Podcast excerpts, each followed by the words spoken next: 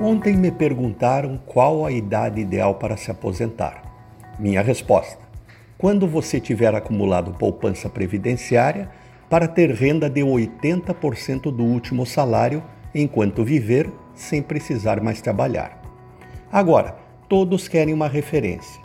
Com as atividades profissionais atuais, muito mais intelectuais do que físicas, e diante da longevidade, acho que 65 anos é uma idade adequada. Restariam mais uns 20 anos para não fazer nada. Um amigo meu disse que se sentiria inútil parado tanto tempo. Concordo com ele. Mas veja, essa é uma lei biológica inexorável. À medida que envelhecemos, aumenta o grau de inutilidade, pois as limitações físicas impedem muitas atividades.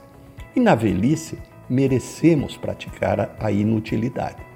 No calendário, de segunda a sexta-feira, dizemos que são dias úteis.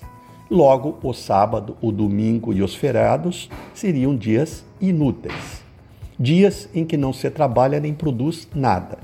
Exatamente os mais aguardados. Ah, a sexta-feira à noite, quando se abre a perspectiva do final de semana. Em tempos normais, os mais jovens para uma balada, as famílias para uma viagem para a praia ou simplesmente para um hobby, um jantar com amigos, uma festa, praticar um esporte, o que seja. Pois é dessa forma que devemos encarar e enxergar a idade madura. Um permanente final de semana. Uma dádiva para quem já produziu muito. Renato Folador para a CBN.